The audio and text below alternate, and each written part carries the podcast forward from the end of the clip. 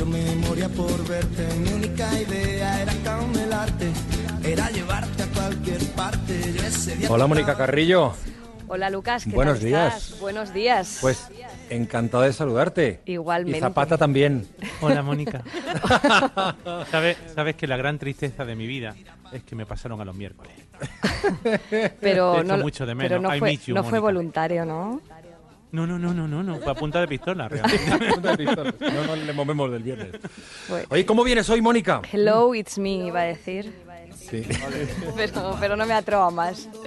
Tenemos público hoy aquí, ¿eh? Si oís aquí también revuelo, no son pingüinos, pero son estudiantes de periodismo, vamos. Seguro, porque son muy jóvenes.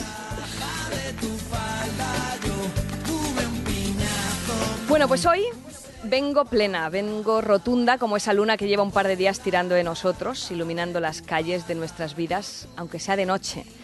Me gusta la luna porque está siempre ahí, aunque no la veamos. Hay veces que se esconde, como si no la necesitáramos. Otros días adopta esa forma que te mece y que te acuna. La mayor parte del tiempo la luna está ahí como si nada. Y cuando menos te lo esperas, aparece en todo su ser, en todo su esplendor. Lo hace para impresionarnos, para dejarnos boquiabiertos, para hacernos parar y reflexionar. Anoche a la sombra de la luna y a la luz de una candela me puse a pensar en todas esas personas que aparecen en nuestra vida para iluminarnos.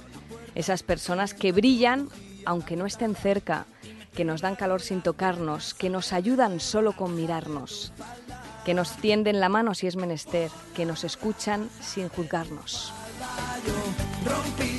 Esas personas que nos invitan al pecado si aún no nos hemos atrevido, que nos dan la redención si lo que buscamos es el perdón.